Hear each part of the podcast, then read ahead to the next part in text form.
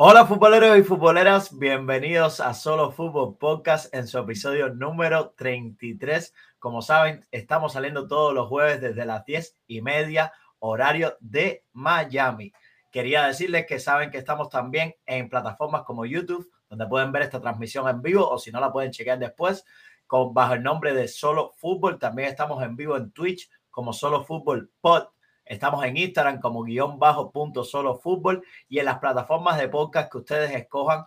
También estamos en Google Podcast, Apple Podcast, Spotify como solo fútbol podcast. También quería recordarles que en cada episodio van a tener la opción de poder suscribirse a nuestro canal y hacerse miembro para que, nos, para que podamos tener una interacción más eh, directa con ustedes. Así que en cada, en cada descripción de cada episodio de nosotros van a tener esa opción para que se puedan hacer miembros. Creo que me he ido un poco por las ramas, como se dice, me ha alargado con la presentación, pero bueno, quería saludar a mi compañero Jesús. ¿Cómo estás? Jesús Manuel Fernández.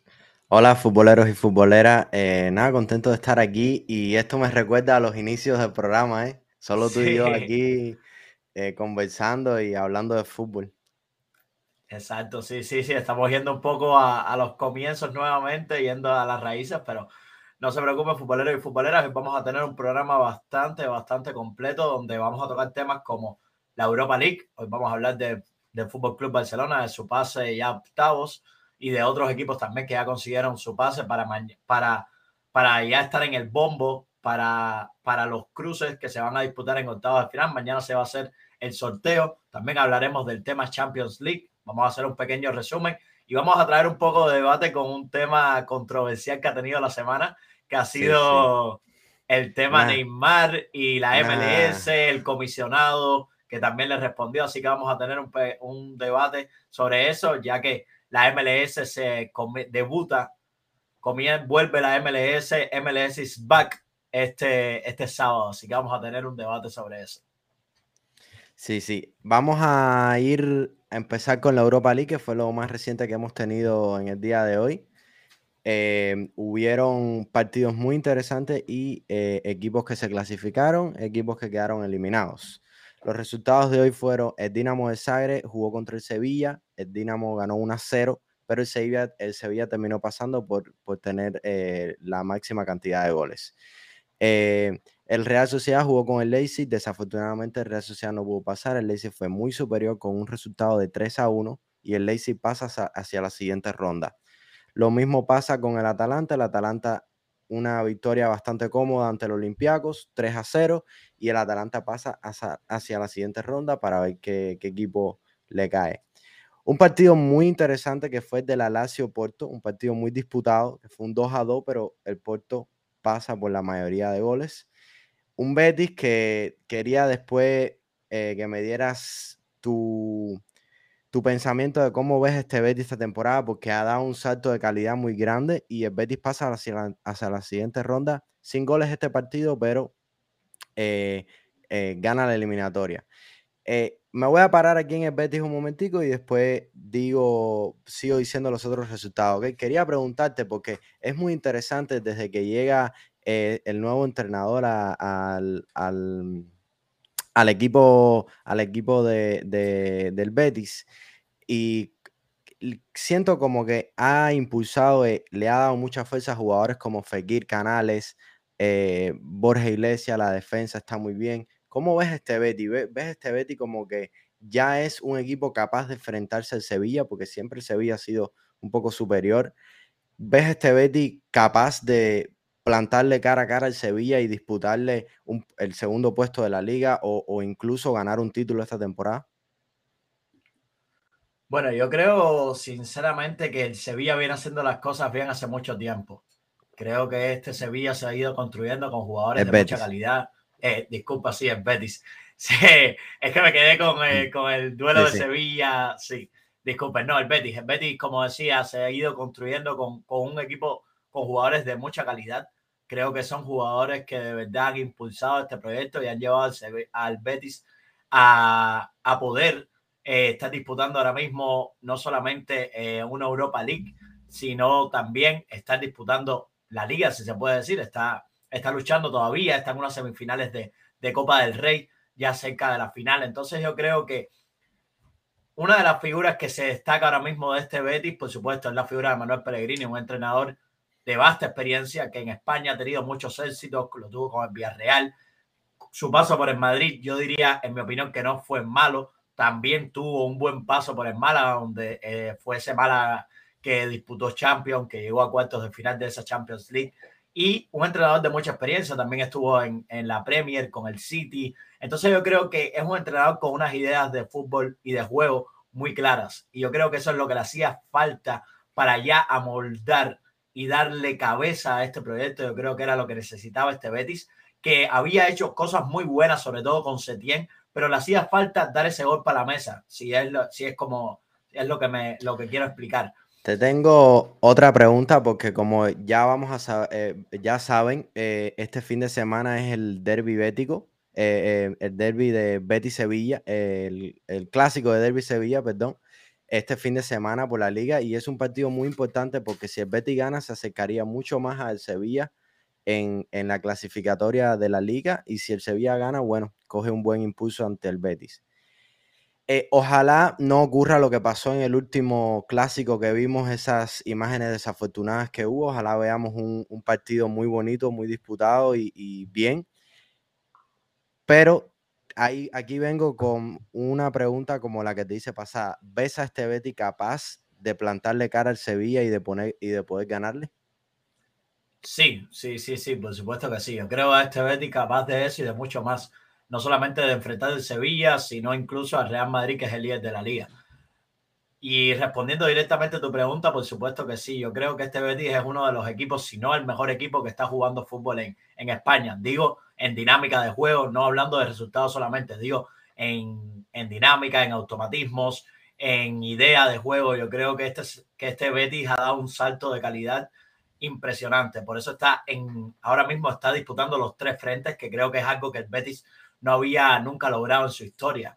Estar en Copa del Rey, en un, estar en Europa y, y también todavía estar con posibilidades de disputar la liga. Así que yo creo que este va a ser un derby más importante porque va a reafirmar incluso más lo que se viene haciendo ya bien y con un rival muy directo. No solamente por la rivalidad histórica, sino como tú bien decías, porque van tan pegados en, en la clasificación de la liga. Así que yo creo que este Betis tiene todas las armas suficientes para hacer un buen partido y llevarse la victoria, sin duda. No, claro, y yo creo que también el equipo está súper eh, ilusionado porque eh, puede ser la primera temporada que pueden ganar un título, como puede ser un título como la Copa del Rey. Hace mucho tiempo el Betty no levanta una copa y creo que los jugadores, el entrenador, el cuerpo técnico tienen eso en mente, tienen un objetivo de clasificarse a Champions y al menos llevarse una copita, eh, una o dos copitas para, para terminar esta temporada. Bueno, seguimos con eh, el tema Europa League. Eh, sorpresa, eh, esta es la sorpresa de estos 16 eh, avos, que fue los Rangers le ganaron al Borussia Dortmund con un global de 6 goles a 4. Un Borussia Dortmund que tiene un problema muy serio en la defensa y un Haaland que ha tenido muchas lesiones esta temporada y se ha notado en el equipo, la verdad. Eh, quisiera saber tu opinión sobre este, sobre este equipo en lo que está pasando esta temporada eh, en Borussia Dortmund me pasa algo que es que yo creo que son capaces de lo mejor y de lo peor. ¿A qué digo con esto? Son capaces de hacer un partido increíble donde tienen un ida y vuelta impresionante, tienen una rapidez en el ataque con jugadores de mucha, de mucha calidad y de mucho, yo creo, no solamente calidad, de mucho futuro, sobre todo adelante. Pero mm. pasa eso, que son, es un equipo que está diseñado, no sé si, no sé si la palabra correcta es decir es diseñado pero que su fuerza no tiene, no tiene, no tiene ese, esa estabilidad en las dos áreas. Son muy fuertes a la hora de atacar, pero muy débiles a la hora de defender. Entonces, cuando tienes ese problema tan grande, yo creo que se nota. Y le va a suceder, no solamente se nota, no ahora en la Europa League, se nota en su, en su torneo, en su liga doméstica, que cada vez está, está más atrás del Bayern de Múnich. Así que yo creo que este Borussia Dortmund, como digo, es un es muy positivo que, eh, que esté eh, luchando el segundo que esté luchando la, Bundesliga, porque el año pasado no lo estuvo. creo que es positivo, pero vuelve a dejarnos un sabor agridulce, si se puede decir, porque ya están eliminados de la, de la, de la, de la Europa League en la etapa de playoff, no, no pudieron avanzar. En la Copa de, de Alemania también están eliminados, entonces yo creo que es una temporada que va, va a ser una temporada de cierta manera igual sin títulos y sin y va a pasar desapercibido nuevamente. Vamos a ver a final de temporada, sabemos eh, todo el todo el revuelo que hay en torno a Haaland, así que va a ser una temporada difícil para los para los para el equipo del Borussia. Por supuesto, estoy de acuerdo. Eh, vamos al último partido de la jornada que fue el Nápoles-Barcelona y aquí ya nos vamos a entrar más porque eh, fue un partidazo, fue un partidazo, eh, un partidazo de Barcelona y se me quedó algo que es el Barça en este partido aprovechó lo que falló en, el, en la ida y creo que fue un dato muy importante a ver Creo que la figura de Aubameyang es muy importante en Barcelona, le da mucho gol al equipo. Siento que Frankie de Jong ha vuelto de, al nivel que se esperaba de él. Creo que está haciendo uno, eh, creo que lleva tres partidos seguidos que la, de verdad está jugando impresionante. Y siento como que el equipo ha dado un cambio de ánimo, un cambio de, no solo en el juego, pero también de ánimo. Se ven los jugadores con mucha más, con mucha más hambre, con mucha más em, garra a la hora de, presionar, esa presión alta que pone Xavi, le ha dado al equipo una, una, un, algo, eh, esa presión alta como que ha hecho de que el equipo juegue mucho mejor, porque al robar más el balón tienen más el balón ellos, entonces así tienen muchas más oportunidades y al tener jugadores, nuevos fichajes como Aubameyang, Ferran Torres, así, tiene mucho más gol y es lo que Barcelona le faltaba. Quisiera saber tu opinión sobre el partido de hoy, lo que crees de este Barcelona que se vio hoy y que se ha visto, porque también se vio contra el Valencia el fin de semana. ¿Qué, qué, ves diferente? ¿Qué, ¿Qué, qué, te gusta de este Barça? Me gusta, yo creo, sobre todo empezando desde la alineación. Yo creo que Xavi tiene recursos. El fin de semana en Valencia arranca con Dembélé por de extremo. Hoy vuelve a apostar por Adama Traore. Eh, utiliza Des por el lateral derecho. Creo que se va estableciendo esa pareja de centrales, Arajo Piqué, eh, Jordi Alba, que está en un. Ha, subido el nivel, sobre todo yo creo desde después de ese partido contra el Atlético de Madrid, ha subido el nivel de una manera increíble. Eh, le da la, titularidad a Busquets, que no lo había tenido en la ida, y deja que Frankie y Pedri sean los interiores. Un Frankie que, como decías, eh, está disfrutando, yo creo, de sus mejores momentos, sus mejores sensaciones durante la temporada porque creo que Xavi le está dando esa libertad que le hacía falta y es la mejor versión que hemos visto de Frankie de Jong. Siempre hemos visto la mejor versión de Frankie de Jong en el Fútbol Club Barcelona cuando tiene esa libertad. Cuando tiene esa libertad de atacar, de llegar de segunda línea, yo creo que es cuando hemos visto la mejor versión de Frankie de Jong. La vimos con Kuman y ahora creo que está sucediendo de igual manera con Xavi. Quería, eh, me gustó mucho que resaltara la figura de Aubameyang. Aubameyang en tres partidos tiene ya cuatro goles. Yo creo que dice mucho dice, mucho, de un Fútbol Club Barcelona que yo creo que la mayoría de partidos que ha perdido puntos ha sido por uno o dos goles en Liga. No, por falta de y en Champions League, no, en Champions League anotaron dos goles en seis partidos. Entonces yo creo que la falta de gol es el problema principal de este Fútbol Club Barcelona. Y es verdad que, por supuesto, se está hablando mucho de que lo que ha hecho Xavi. Es verdad que Xavi tuvo esto, ha tenido estos fichajes, pero está potenciando al equipo se nota un equipo que tiene una idea mucho más clara, como decía, con una idea, disculpen, mucho más clara.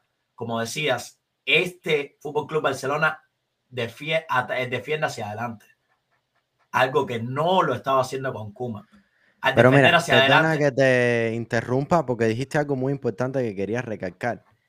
Lo de los fichajes. Yo siento que mucha gente dice, sí, pero el Barça ahora juega mejor por los fichajes.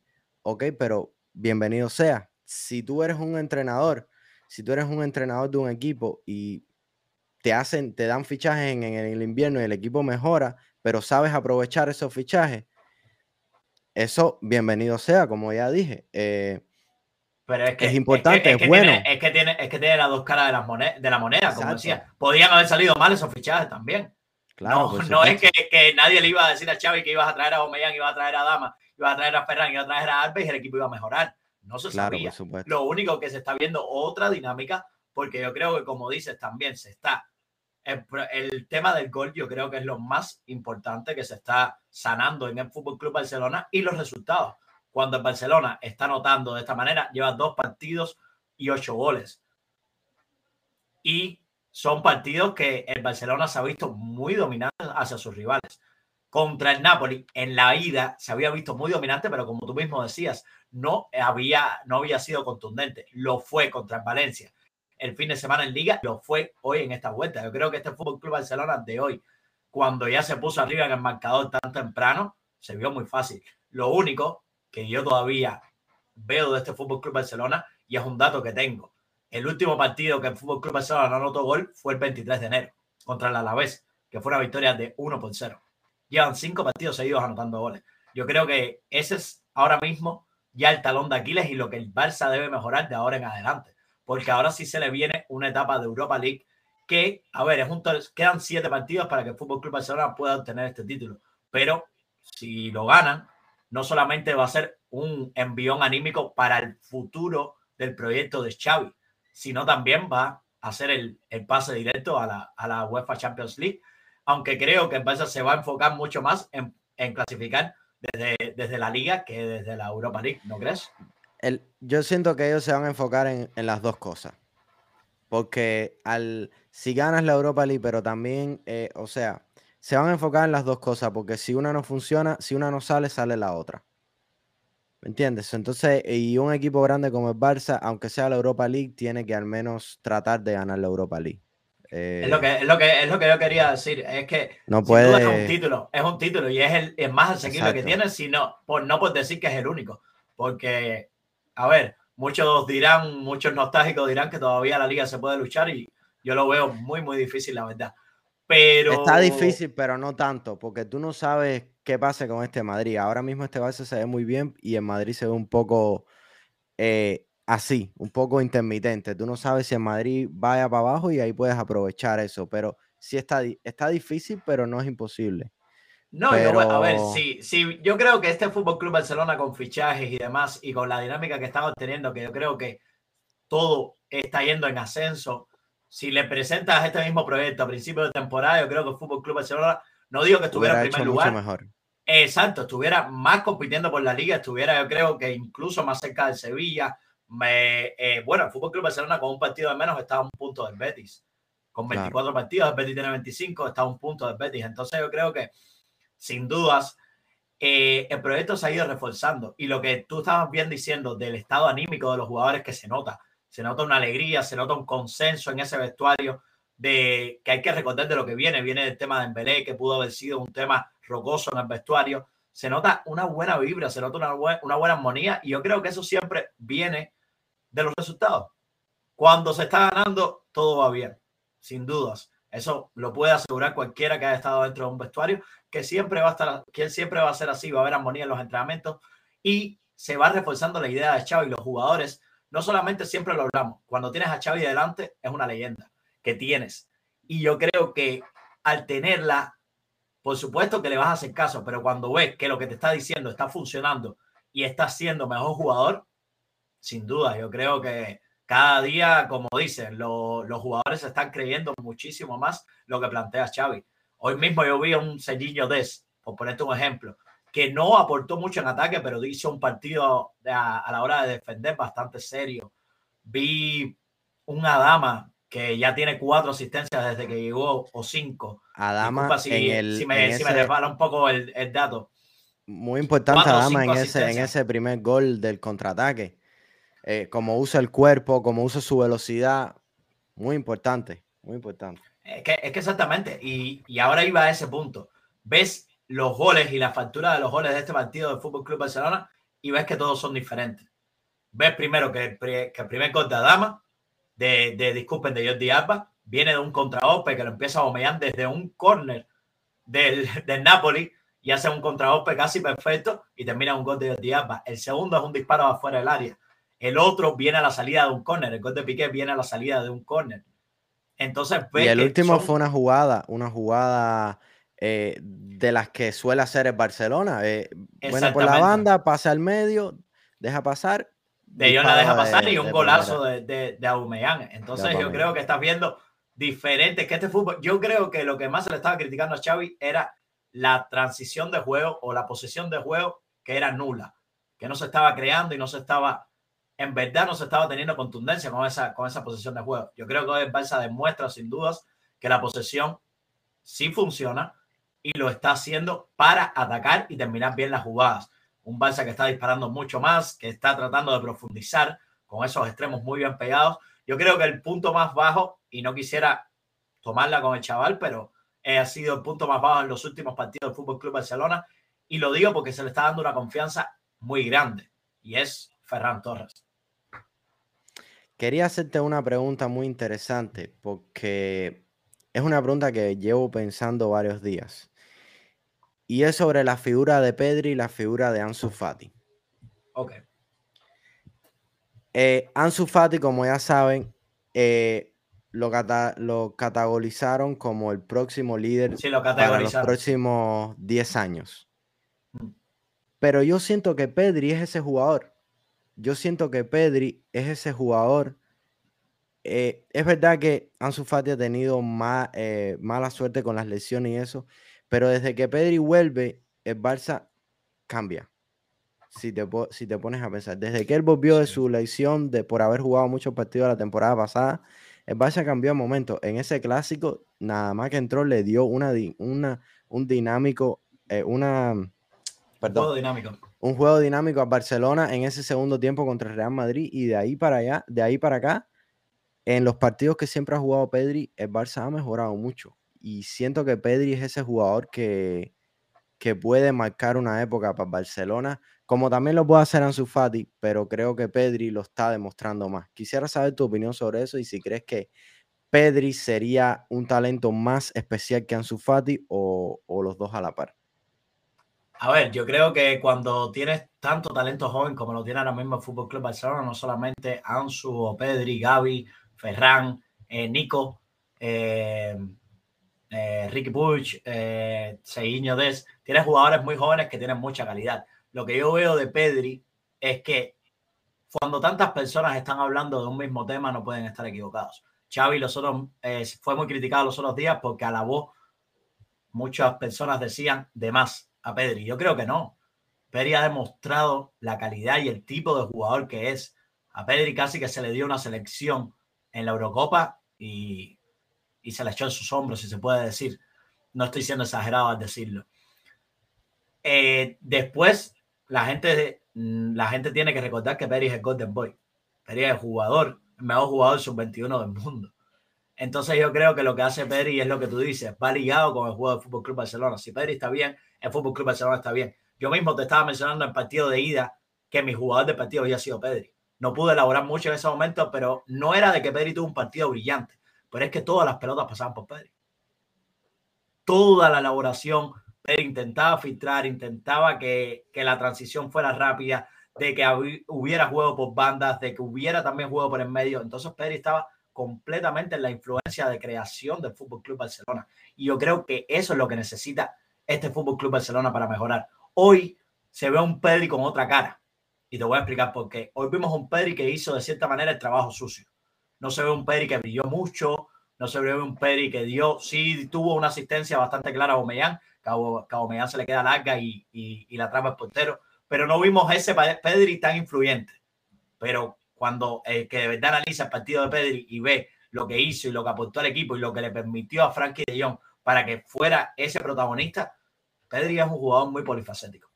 Puede incluso puede adaptarse a cualquier partido que le des. Puede adaptarse a un partido rocoso, puede adaptarse a un partido con espacios, puede adaptarse a un partido dinámico. Entonces yo creo que sí.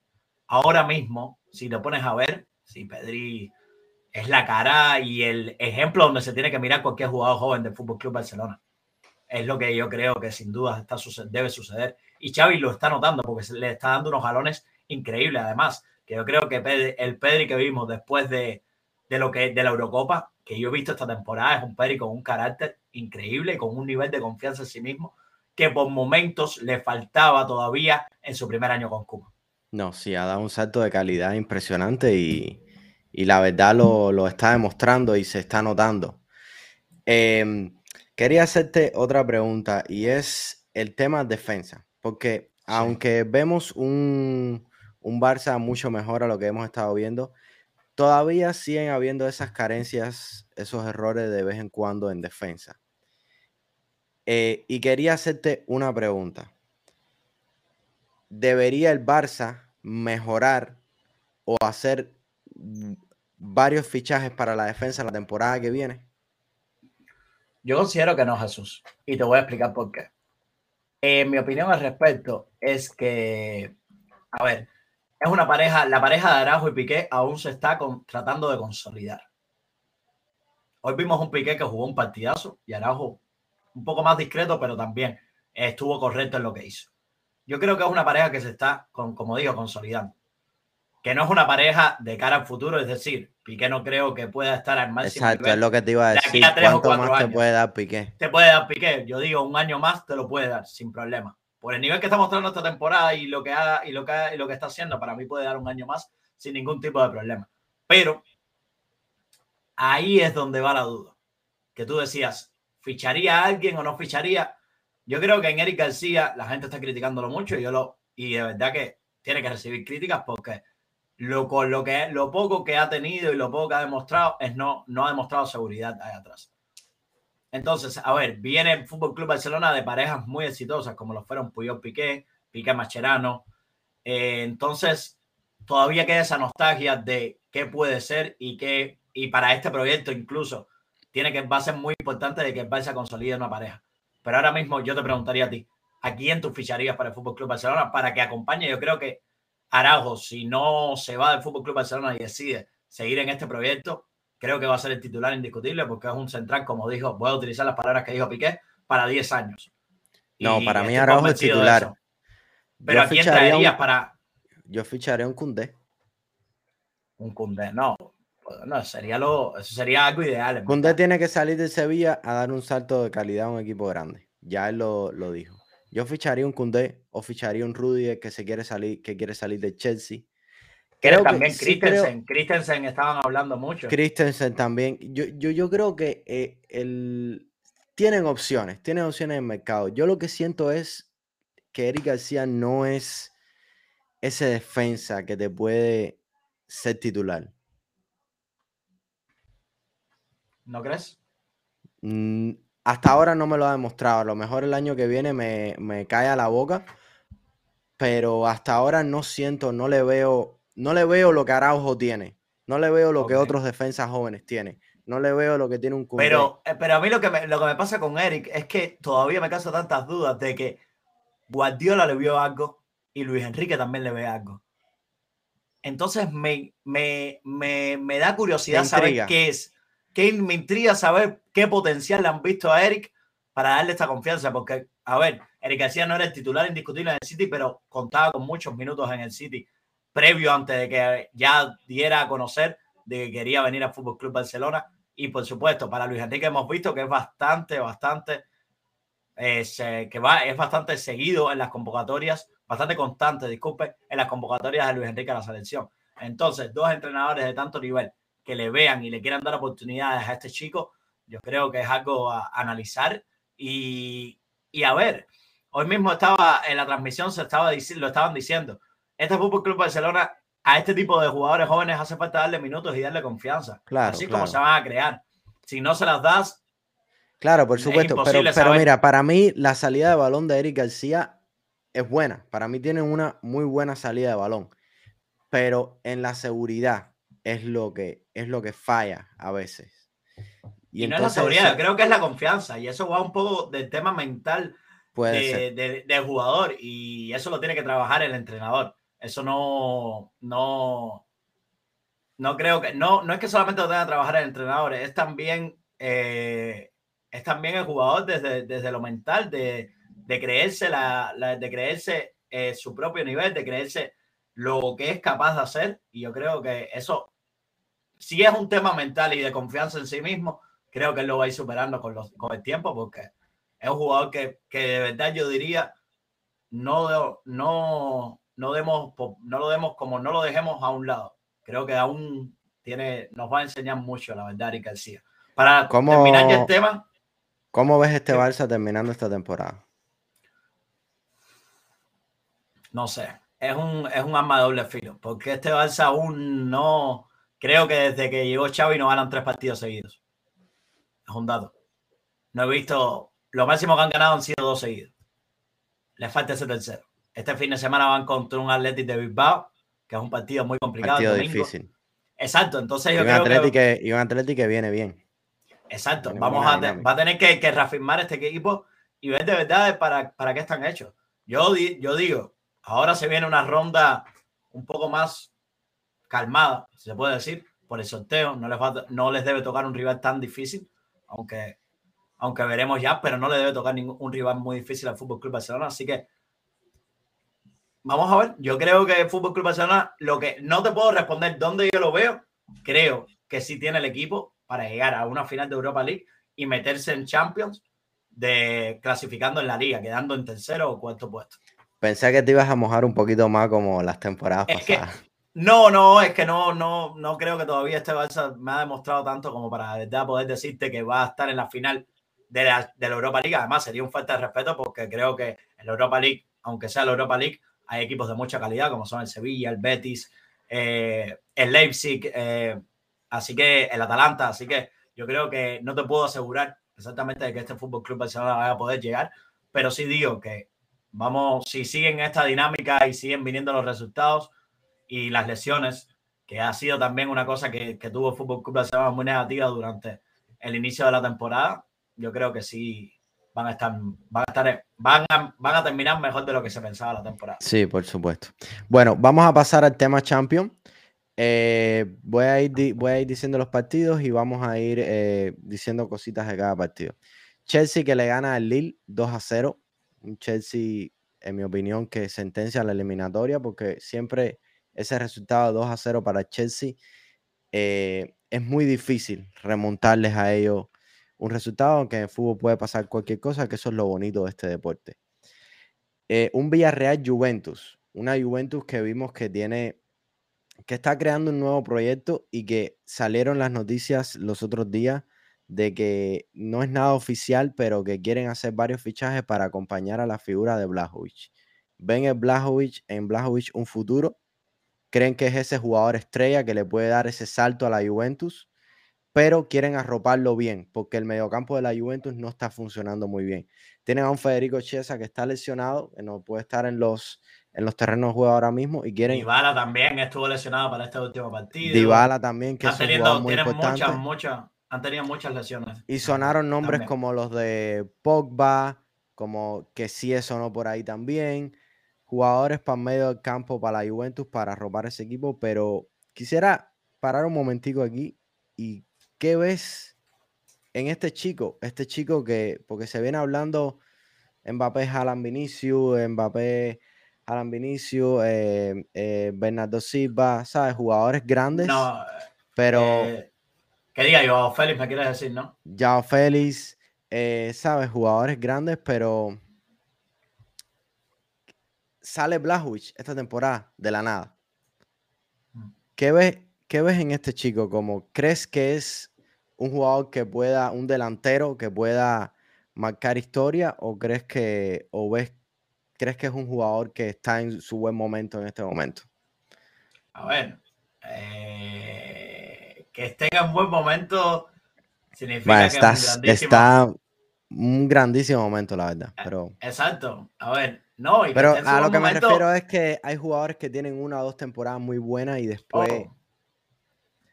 ¿Me entiendes? Como digo, en eso no me puedo mojar porque nunca vamos a saber de verdad a dónde puede llegar. Eh, Las condiciones las tiene. Yo creo que, a ver, estaba anotando una cantidad de goles muy considerable en la Fiorentina, que es un equipo eh, de cierta manera, si se puede decir, modesto. Pero ahora llega una Juventus y anota, anota un gol de vestuario a los 33 segundos. Entonces te das cuenta de. Y, y cuando analizas. y el gol, que hace. exactamente. Es un control dirigido con el pecho y un remate de derecha que para muchos. y de espalda la portería que para si muchos no lo saben, Blajovic es, es, zurdo. Entonces hace un remate con la derecha al palo más alejado del arquero que uno se queda impresionado.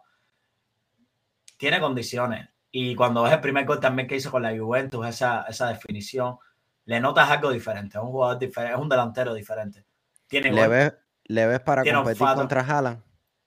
Sí, sí, sí, sí, sí, Tiene condiciones. Me gusta, me gusta mucho la ¿Crees que es eh, el ¿Crees que es el jugador que le faltaba a la Juventus? A ver, a, la Juventus no solamente le falta le falta hablar, a la Juventus le faltan muchas piezas, demasiadas piezas para que de verdad se pueda volver a construir un proyecto que pueda emular o mejorar lo que logró esa, esa, esa Juventus que llegó a dos finales de Champions, que es lo, lo, el éxito más reciente que ha tenido la Juventus en Europa, que al final es lo que se quiere, porque la Juventus tuvo un y volver campeonato de la liga también. Exacto, pero la Juventus yo creo que lo que más tiene, la espinita que más tiene clavada es la Champions, porque la Serie A la dominó por tanto tiempo y ganó tantos títulos seguidos que al final lo que le faltó para que la guinda del pastel, como se dice, era esa Champions que no pudo lograr, primero en una final contra el Fútbol Club Barcelona y después en una final contra el Real Madrid. Entonces, yo creo que la Juventus quiere competir para volver a llegar a esa estancia y por supuesto ganarla. Y para esto va a necesitar muchísimos jugadores y muchísimas. Creo que, a ver, la llegada de Allegri es una muy buena noticia. Yo creo que es un entrenador que ayudó en su momento a muchísimo a la Juventus y es un entrenador ganador. La, la, llegada de Allegri es un, es un acierto. Después de ahí, fichan a Blajovic y Blajovic decide ir a la Juventus. Yo creo que es algo bastante analizar porque cuando a ti te presentas el proyecto de la Juventus en el momento que está Blajovic, yo creo que te lo piensas. No es la misma Juventus de hace dos, tres años. No es la misma Juventus de hace dos, tres años. Y se, se, embolsan. Jugaba en la, Fiorentina. Pero tenía ofertas del Arsenal, tenía ofertas de jugar en la Premier y quiso. Quiso jugar en la, en la, en la Serie A y con la Juventus. Así que yo creo que chapó, por, chapó bravo por, el, por la Juventus porque Blajo iba a encontrar un buen jugador. Pero el Arsenal no estaba en Champions, la Juventus sí. Exacto, puede haber, puede haber influenciado su, su decisión. Yo lo que creo que si quieren arropar a este jugador, ahora también está la cuestión de Dybala va a ser, va a ser, va a ser va a estar libre a final de temporada. Vamos a ver, está Juventus yo creo que va a tener mucho trabajo en verano para mejorar, porque yo creo que lo que más le falta a esta Juventus es desde el funcionamiento. Cuando ves el partido, sí, empezaron arriba, pero tuvo un primer tiempo bastante, bastante serio, pero ya después baja, da un bajón. Sí, el Villarreal lo superó mucho en Y el Villarreal lo supera en esa segunda, en esa segunda parte del encuentro. Aunque la Juventus estaba defendiendo de una manera muy buena, con una desconcentración que tuvieron, ahí vino Parejo desde segunda línea con un gran pase de, de, desde atrás y se quedó completamente solo. Y yo creo que estas son las cosas que estamos viendo de la Juventus durante la temporada. Que está perdiendo, está perdiendo partidos por ese tipo de cosas, por ese tipo de desconcentraciones, por, ese, por esos pequeños detalles que todavía que les pasa porque no tienen los jugadores necesarios para de verdad darle esa solidez defensiva, sobre todo, que es lo que más se había caracterizado a este equipo en años anteriores. Exacto. Después pasamos al partido de Atlético de Madrid contra Manchester United un partido que traía mucha historia detrás, tema cristiano, tema solo.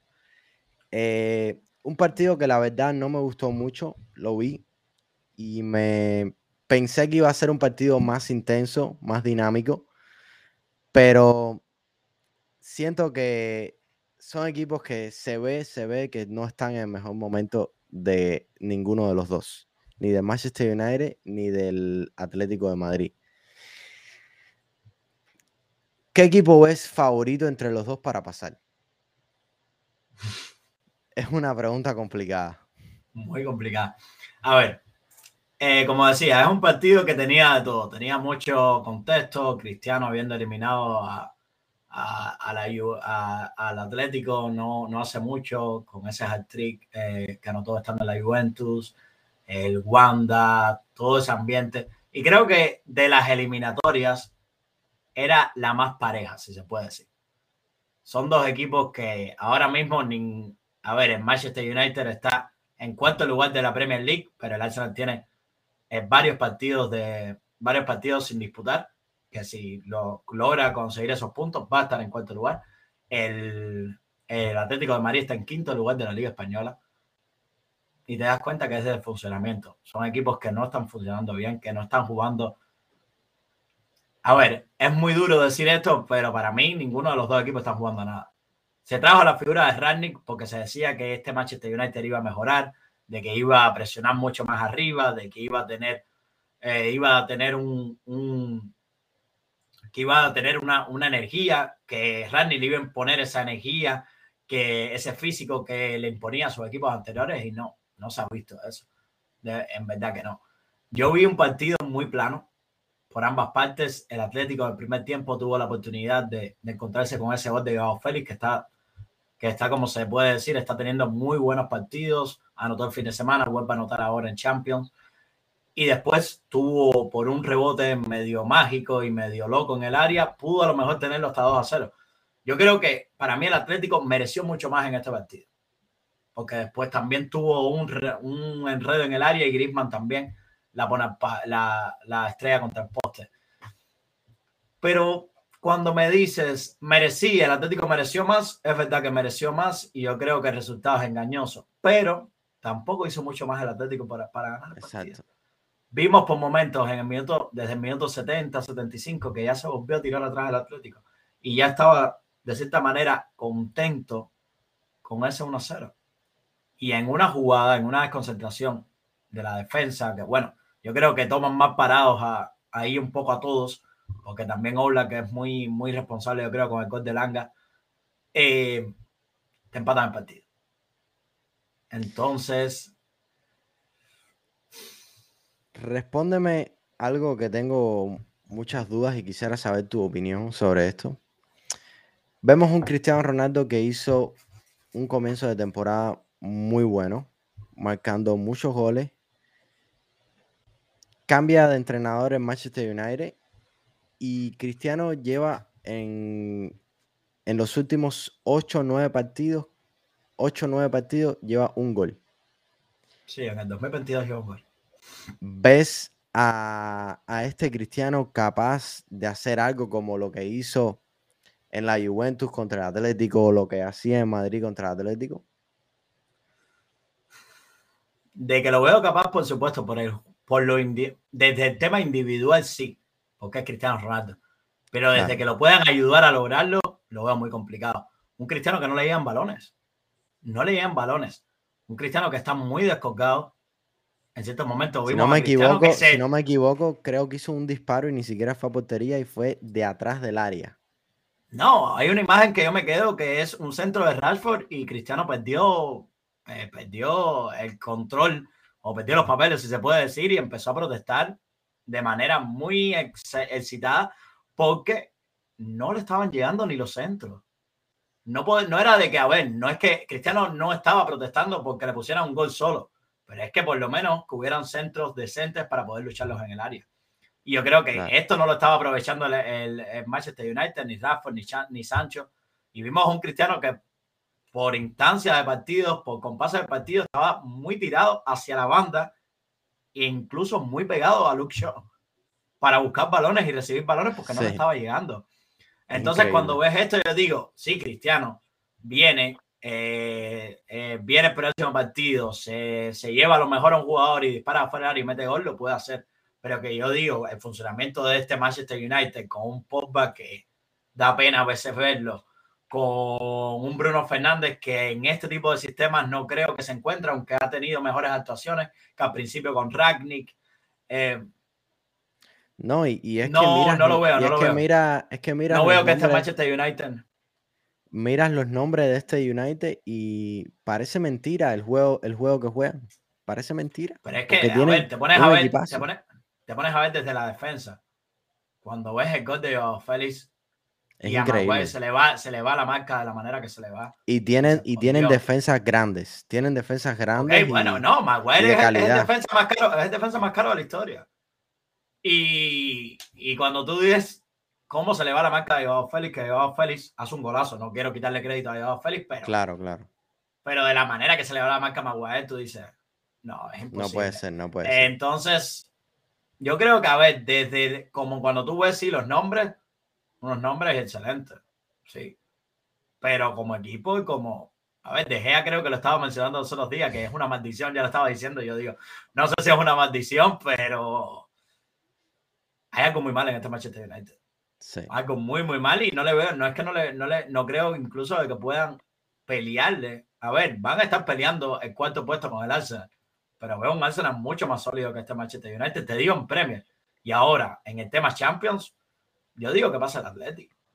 Aunque está muy mal. Me, vaya, con esto lo que estoy diciendo. Yo la verdad. Me cuesta decir que va a pasar el Atlético, pero creo que sí. Es que no. Yo la verdad. No, sé cuál de los dos no me mojaría porque, como dices, los dos están a tan mal nivel que. Yo creo que, a ver, va a pasar el que menos errores cometa. Exacto. No es de que haga mejor las cosas, es el que menos errores cometa. Entonces, es un, es un, eh, es un, es una, a ver, cuando ves los nombres y la historia que tiene cada club y lo que ha logrado en Europa, aunque el Atleti no haya ganado Champions, eh, es un grande. En los últimos años se ha ido has tenido esa constancia de llegar a finales, de llegar a semifinales, cuartos, de clasificar. Eh, y ves a un Manchester United que es tan histórico en esta competición y verlos jugando a tan pobre nivel y dando tan poco espectáculo, yo creo que, que de verdad decepciona, decepciona, decepciona verlos así. Así que vamos a ver, vamos a ver la vuelta. No creo que es un partido que me llame la atención ver, pero bueno, Va, a ser interesante por, por, como digo, por el nombre y la historia que tienen. Y al último partido, para opinar un poquito sobre ello, para ya pasar al, segundo, al, al, último tema que tenemos esta noche, es el Benfica Ajax. Y creo que es un Ajax que por fin se encuentra con un rival eh, potente y que le puede hacer competencia. Aunque vi, sí, eh, sé que haces así con la cara, sé que, sé que el, No, es, que cuando analizas los goles, es que cuando analizas los goles que, que, recibe el Ajax, te das cuenta que, a ver, fue un partido que, que te sale. Tiene mucho, juega mucho mejor que Benfica, juega mucho mejor de, que Benfica, pero mucho mejor.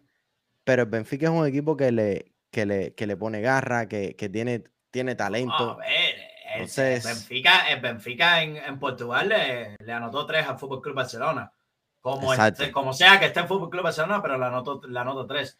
Y después 0-0 en el Camp Así que, si Benfica no está de casualidad. No está de casualidad en, en, octavos. No, y si comparas también al Benfica con los rivales que tuvo el Ajax en, en, la fase de grupo, tampoco es como. Siento que es el equipo que más, más fuerte. Pero es que, pero, que, pero mis gestos eran más porque cuando analizas los dos goles que recibe el Ajax, el primero, un autogol de Sebastián Haller que tiene gol entre ceja y ceja, ya los anota en, las dos porterías. Tiene 10, tiene 10. 11, 11, 11, 11. 11 tiene. 11 goles, 11 goles ya tiene Sebastián Haller, que como digo, es así de impresionante, pero bueno, es un, una jugada, en la, la, la, tira, como se dice, a la candela y Sebastián Haller no puede despejar. Y ahí tienes el 1 a 1, después Haller, es, como se dice, se limpia y anota el 2 a 1 y el Ajax estuvo a punto muchas veces del tercero y después en un remate desde afuera del área que el portero no pudo controlar mejor o no pudo despejar mejor la pelota, le queda el rebote al jugador del Benfica y anota el 2 a 2. Entonces, Exacto. cuando te das cuenta de lo, de, lo que fue el resultado, ves el 2 a 2, ves, como digo, un equipo que a lo mejor le hizo más fuerza. No es que yo creo que le hizo más fuerza el Benfica, hizo un partido bastante serio igual el Benfica, no le estoy quitando mérito, pero yo creo que la E fue superior y considero que en la vuelta se va a notar esa superioridad y, esa, y ese, y ese AES que viene jugando muy bien al fútbol y viene haciendo muy bien las cosas. Claro, claro, estoy de acuerdo. Bueno, y ahora vamos a pasar al próximo tema, que es el tema Neymar. Sí, a ver, el contexto de todo esto. A Neymar se le hace una entrevista. Le hacen una entrevista y se le pregunta sobre su futuro, se le pregunta cómo se ve en su futuro. Quiero, estoy buscando ahora mismo porque no quiero dar, eh, quiero decir el medio que le hizo la entrevista a Neymar. Estoy buscándolo, así que, pero bueno, el contexto es un poco eso.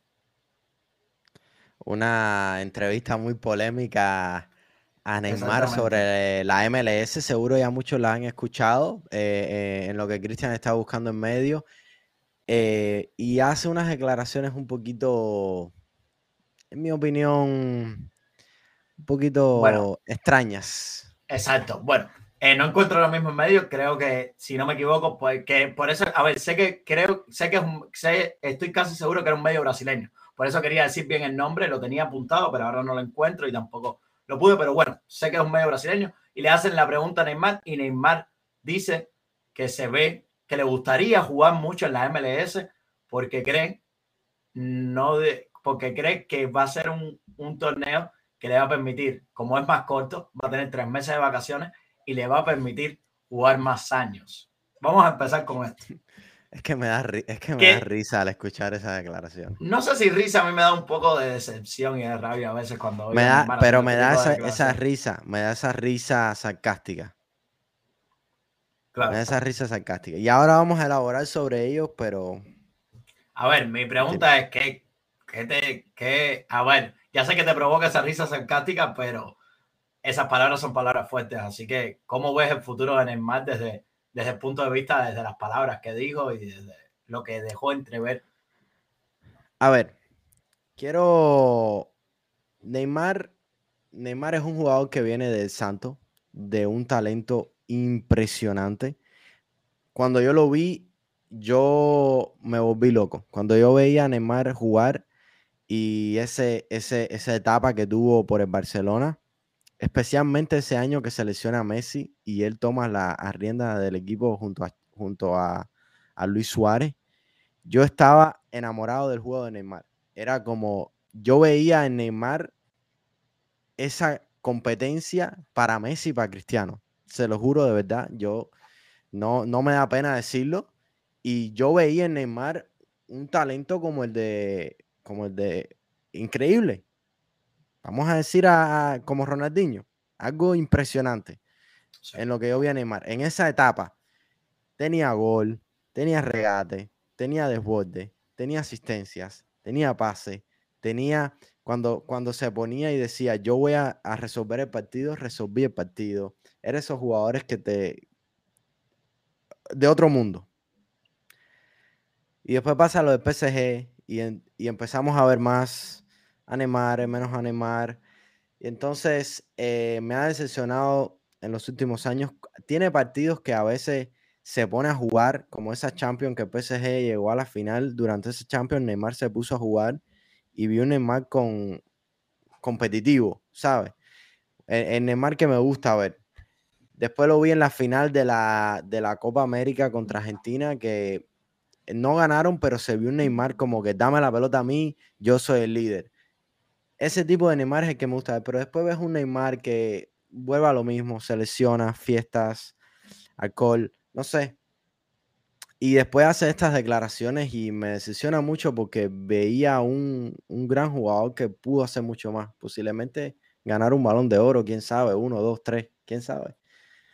Veía un jugador mucho más grande y que un jugador así como él te diga algo así es, es, es que da roña, ¿sabes? Da, da roña porque sabe que tiene mucho más fútbol para, para ofrecer. A ver, yo creo que también parte todo de, de, que Neymar ha sido un jugador que lo han atizado mucho las lesiones.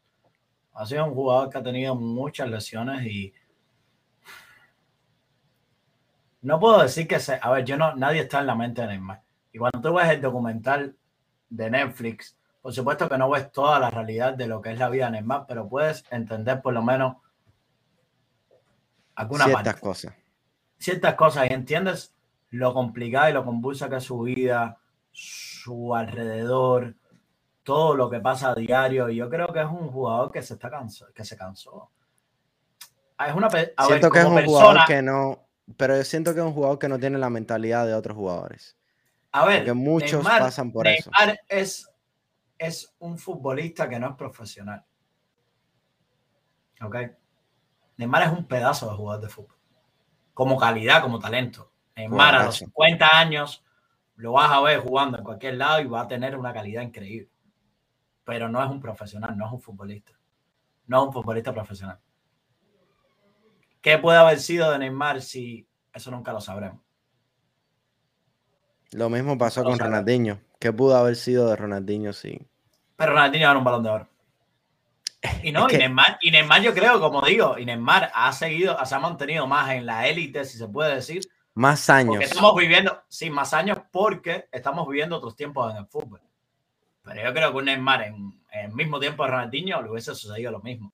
No hubiese, creo que, jugado ni la, ni la mitad de años que ha jugado. Ya Neymar tiene 30 años. No, es que Ronaldinho también tiene balón de oro, eh, mundial. Exacto. Es eh, champion, que Neymar tiene champion, pero digo. Sí. Eh, Neymar le faltaba. Neymar no, no, no, cumplió, no, no cumplió nunca con la historia y con lo que se esperaba de él. Entonces yo creo que, a ver, se da dando cuenta que cada vez puede aportar menos, que cada vez disfruta menos, que cada vez las cosas que antes podía hacer ya no las puede hacer con tanta facilidad o incluso ya no las puede hacer por ningún medio. Aunque vimos a un Neymar los días que entró y, de, y desequilibró bastante. Todavía yo, yo soy de los que diga, yo soy de los que dice que todavía podemos ver mucho más de Neymar. Pero bueno, si el mismo jugador está diciendo de que su plan de futuro es primero volver a la MLS y después retirarse en Brasil, yo creo que vas dando, va, eh, eh, disculpe, ir a la MLS y después volver a Brasil. Eh, yo creo que está dando cuenta de lo que quiere el jugador, de que el jugador se ve al máximo nivel, al élite, la élite del fútbol mundial en Europa, en, que le quedan dos años cuando más. Así que veremos un Neymar, que no es una mala edad, pero cuando ves a jugadores como ¿No crees que... como Cristiano, como Messi, que tienen edades avanzadas, ni Alves, y todavía están jugando al, máximo nivel, dices, Neymar puede, podría haber, podría jugar muchos más años. ¿No crees que todo cambió después de ese fichaje como por el PSG? No sé si todo cambió. A ver, yo creo que también él se va al PSG por eso. Se sabe lo que es vivir en, eh, no solamente jugar en el Fútbol Club Barcelona, el Fútbol Club Barcelona, sino vivir en la ciudad de Barcelona y con lo fuerte que es la prensa en España. Entonces yo creo que una de sus decisiones, la gente siempre eh, dice que es más porque quería ser el líder y es verdad que eso para mí también es parte de su decisión, pero una de sus decisiones es esa, ir a París, una ciudad eh, bastante interesante, una ciudad moderna, una gran ciudad como es París, ir a un equipo que es el mejor de esa ciudad donde el mejor de, ese país, donde no vas a tener problemas, donde vas a tener a los mejores jugadores del mundo, como se, se ha pintado siempre el proyecto del PSG, y vas a luchar por Champions. Prepárate para luchar por Champions, porque ya no vas a tener la presión de ganar la, la League One, porque la ganan con facilidad. Entonces te das cuenta de que, para mí, la decisión de irse al PSG, ¿por qué no se va a un Manchester United? ¿Por qué no se va a un Manchester City? ¿Por qué no se va a un Liverpool? Se va a un PSG. al final te vas dando cuenta que su decisión es porque va a estar en una liga que no estoy quitándole mérito a la Liga On. Yo creo que es una, una liga súper, súper fuerte y, y súper competitiva, pero de las grandes ligas es la menor. Entonces, da, da, mucho que hablar esa decisión, la verdad. Y entonces, pero se le cierran las puertas, se le cierran las puertas, porque Don Garbert, el comisionado de la MLS, dijo Sí, lo vi hoy, lo vi No, dijo, dijo, dijo que, sí, que, que la MLS no es una liga para retirarse. Que, la, que jugadores que no vengan a aportar a la liga, grandes nombres que no quieran venir a aportar a la liga, que la MLS no los necesita. Pero es que, eh, ahora te voy a hacer la pregunta con la que tenemos. ¿La MLS tú de verdad consideras que es una liga para retirar? déjame decirte algo hace, antes y te respondo a la pregunta.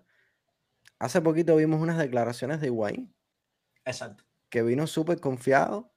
De verdad que tuvo problemas familiares también, pero dijo, esto no es juego, esto es otra competencia más que es complicada. No es, no es eh, fácil, no es una liga fácil, es, una liga competitiva. Y Wayne, lo dijo. Y Wayne lo reconoció en una rueda de prensa. Y la, la pregunta era, no, la pregunta era simplemente, ¿crees que la MLS es una liga para retirarse? Yo creo que no, la verdad.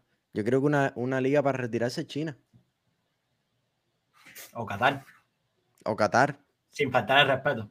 Sin faltar el respeto, por supuesto, pero eh, la MLS. Y que no sabe, y a ver, y que yo creo que, ah, yo digo que China o Qatar, porque todavía le falta esa evolución que ya tiene la MLS. Si, se puede, si vemos en la, si vemos el contexto de la MLS, de lo que empezó siendo la MLS, sí se podía decir que era una liga para retirarse. Yo creo que incluso ya cuando va Beckham, todavía la liga no tenía esa competitividad y ese reconocimiento. Sí, pero ya no. Y todavía, ya, y todavía el fútbol en Estados Unidos no era ese, esa gran cosa que ahora mismo sí lo es. Sí, claro. Yo, veo, yo, yo he ido a ver partidos aquí del Inter Miami y te das cuenta de que, a ver, es un, se juega un fútbol diferente, por supuesto, no al nivel de Europa o con los automatismos y con la y con la y con pero tampoco es, cosas de, Europa, pero tampoco es un fútbol amateur tampoco es por un fútbol supuesto amateur. que no para nada es un fútbol súper competitivo y cuando te das cuenta de por qué Estados Unidos está consiguiendo últimamente los resultados que está consiguiendo en la arena internacional es también por, el, por la potencia que está que tienen que tiene que tiene la liga eso Claro. lo demuestra yo lo que veo es que ahora mismo es una liga que cualquier jugador que venga no voy a decir que no es la más top del mundo, pero no es una liga para ir a pero es una retirarse. buena prueba es una Neymar, buena prueba Yo creo que, a ver, Neymar, se le, como muchas cosas, Neymar es un incomprendido. Y a lo mejor se le malinterpretaron sus palabras. Acuérdense que también se pueden sacar de contexto muchas cosas. Pero Claro. Entiendo también al comisionado diciendo, es que se quiere, lo que se quiere hacer con la MLS, yo he hablado de este tema. Y con la MLS se quieren lograr grandes cosas. Entonces yo creo que esas declaraciones de Neymar, por supuesto, por eso es que el comisionado sale, no ayudan a este proceso, porque claro la imagen que se quiere dar y la competencia que se quiere crear en la MLS no no, no, es para decir que es una liga para retirarse. Ahora No. mismo, a ver, para nada si ves a jugadores, ahora mismo vino Douglas Costa, están, eh, siguen viniendo jugadores que a lo mejor. Insigne Insigne va a venir la próxima temporada no Entonces- es que el problema es que eh, el, el gran trabajo que han hecho en los últimos años es impresionante si te pones a pensar empezaron con el Guaje Villa Fran Lampard eh, Eh, Zlatan eh, exactamente. Beckham No, Carlos, Carlos Vela, que sigue Carlos todavía activo. Vela. Ahora traer a Chicharito. No es solamente yo creo que traer ya la. A ver, antes yo creo que el plan era traer nombres para vender.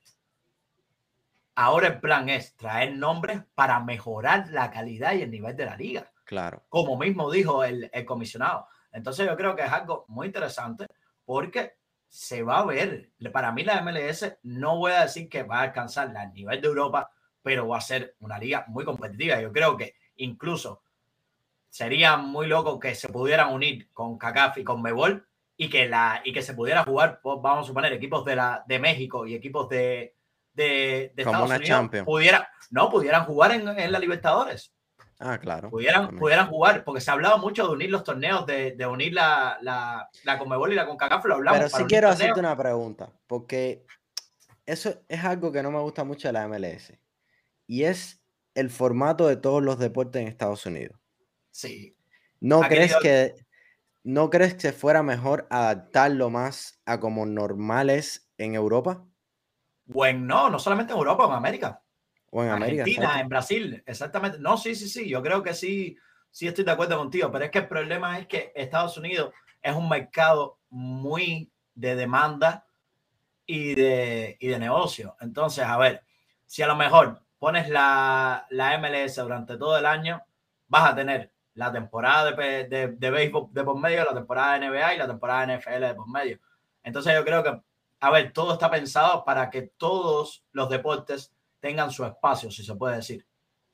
Entonces, es complicado, pero yo creo que sí, se le va a dar otro nivel de seriedad y de competencia a los ojos del mundo, digo. Sí, se adopta un formato de más Porque- europeo, si se le puede llamar, sí, yo creo que sí. Si te pones a pensar, a veces no es justo, porque vamos a decir que terminaste de primero en el este. ¿Ok? En la zona del este terminaste de primero. Hiciste una temporada buenísima. Ganaste la mayoría de los partidos. Fuiste súper dominante. Vas a playoff. Y en playoff te eliminan en los cuartos de final o en la semifinal. Sí. Entonces es como un poco injusto que el campeón de liga sea uno que terminó en cuarto o en tercero, que no tuvo una temporada tan dominante como la que tuvo el primero. Porque si te pones a pensar en una eliminatoria puede pasar cosas, puede pasar cualquier cosa. El fútbol es... No, a ver, eh, en ese, en ese es formato, es un formato, ese, ese es un formato más Champions, si se puede decir. Exacto. un formato más Champions, porque sabemos, sabemos todo de sobra que la Champions no la gana, no, no siempre la gana el mejor equipo, que ha estado durante toda la Champions. Ahora mismo este Manchester City es el, el, equipo más dominante del mundo, el que mejor en forma está y ahora en cuartos puede perder. Es lo que quiero decir. Es un tipo más formato Champions, no formato de liga.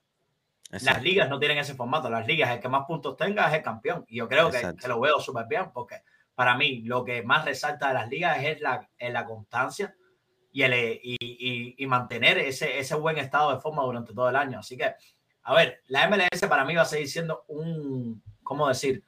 Un destino muy, muy atractivo para los jugadores. Es vivir en Estados Unidos, sobre todo claro. ahora con la franquicia de Inter Miami, muchos jugadores no solamente venir a vivir a Estados Unidos, vivir en Miami, es vivir en Los Ángeles, eh, es vivir en ciudades como esa. Entonces yo creo que va a ser, seguir siendo un, un destino muy atractivo que va está perdiendo peso porque antes también se decía que venir a, a, Estados Unidos te garantizaba un contrato grande. Ahora mismo no. Ahora mismo venir a Estados Unidos no te garantiza un contrato grande. Puedes ganar claro. mucho más dinero yendo a Qatar o yendo a China.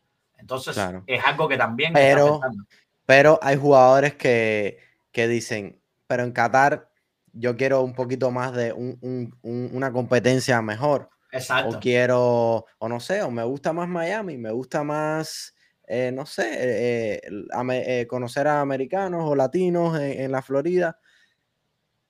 Entonces, para mí yo creo que los jugadores, cuando le hablen de la MLS, jugadores que ya creen que su época está terminando en, Europa, yo creo que deberían pensárselo dos veces, porque es un, es un, puede ser una aventura bastante interesante para ellos y, y, subiría el fútbol aquí mucho más todavía de lo que ya se ha estado subiendo en los últimos años. No, como digo, como digo, ves los partidos y ves la calidad que hay y sí, hay una calidad excepcional hay una calidad excepcional y, y, creo que va a seguir en ascenso. Digo, para mí de aquí a 20 años vamos a ver un futuro del fútbol en Estados Unidos muy, muy diferente. Vamos a ver una perspectiva muy diferente. ¿Qué crees del Inter de Miami para esta temporada? Ya que va a empezar, bueno, sí, vamos a hablar de un poquito. Ya que somos sí. de Miami, ya que somos Hoy de Miami, vamos a hablar un poquito de, nuestra, de, del, del equipo, de, nuestra ciudad. ciudad. Eh, bueno, sí, han tenido nuevas, nuevas incorporaciones, han ido jugadores importantes como se fue Pizarro, se fue de, se fue, volvió a la Liga Mexicana a, a, forma de préstamo. Han tenido nuevas incorporaciones, como eh, así que yo creo que y mantienen ciertos nombres importantes como lo son Matuidi, como lo son Higuaín y Phil Neville puede tener otra temporada más a cargo del equipo que yo creo que le da un voto de confianza más para su proyecto. Así que, a ver, yo hice hoy mismo un reportaje al respecto y la respuesta es de que todo el mundo por supuesto, todos los aficionados antes de empezar la temporada están, es, están con ganas de que ya comience y de que de verdad el equipo funcione. Todo el mundo quiere que lleguemos a playoffs y que, y que, y que el equipo gane. Vamos a ver si de verdad es posible porque en las dos últimas temporadas no, no, y no lo ha sido. Para la gente que normalmente nos ve y nos reside aquí en Miami, eh, no se pueden imaginar la la vida que le ha dado Beckham con este equipo a esta ciudad en el fútbol. Mm. Es algo muy impresionante y, y cada, cada, cual que vea que va a ver al Inter de Miami, parece que están en playoff, parece que están jugando mm. la Champions, el estadio siempre está lleno, el, el, ambiente es impresionante, las personas siempre ahí eh, apoyando al equipo, tienen incluso una sección donde tienen tambores y cosas como, como los equipos grandes y creo que es algo muy importante, creo que, que verdad lo que Beckham ha hecho sí. es muy importante para esta Se está creando, se está tratando de crear una cultura. Sí, exacto, se está tratando de crear una cultura que es muy importante, yo creo. Y de verdad vamos a ver qué, qué se puede. Vamos a seguir tocando el tema de Inter Miami aquí en el podcast para que, para que lo tengan en cuenta los futboleros y futboleras. Así que vamos claro. a ver el progreso y vamos a analizarlo durante toda esta temporada que arranca ya este sábado el Inter Miami comienza en casa este sábado, así que vamos a desearle lo mejor y, y, y, y ir, e ir viendo desde arriba un poco el progreso del por equipo. Supuesto, por supuesto. Futboleros bueno, y futboleras. Hasta aquí esta noche de fútbol, ¿no? De debate. Recuerden todas nuestras redes sociales, Instagram, YouTube, Twitch. Y recuerden también, si nos quieren apoyar y se quieren suscribir, en el link está, va a haber el link en la descripción de cada podcast, va a estar el link para hacerlo Así que si quieren hacerlo, vamos a estar muy agradecidos porque creo que va a ser una manera más grande de que nosotros podamos interactuar. Así que muchísimas gracias, futboleros y futboleras. Un podcast bastante completo donde pudimos abarcar todos los temas que nos propusimos, así que muy contentos. No, y también eh, únanse en Twitch y nos puede, pueden estar aquí con nosotros en vivo. Exacto. Todos los jueves a las 10, todos los jueves a las 10, a veces Mauricio va a estar con nosotros, a veces estaremos nosotros dos solos, pero siempre a las 10 vamos a estar aquí los jueves. Únanse en Twitch, suscríbanse y, y pueden incluso hasta comentar en el chat y podemos interactuar con ustedes en vivo. Ok. Así que nada, futboleros y futboleras, nos vemos la próxima semana para seguir debatiendo del deporte rey. Muchísimas gracias y nos vemos en la próxima. Chao. Chao.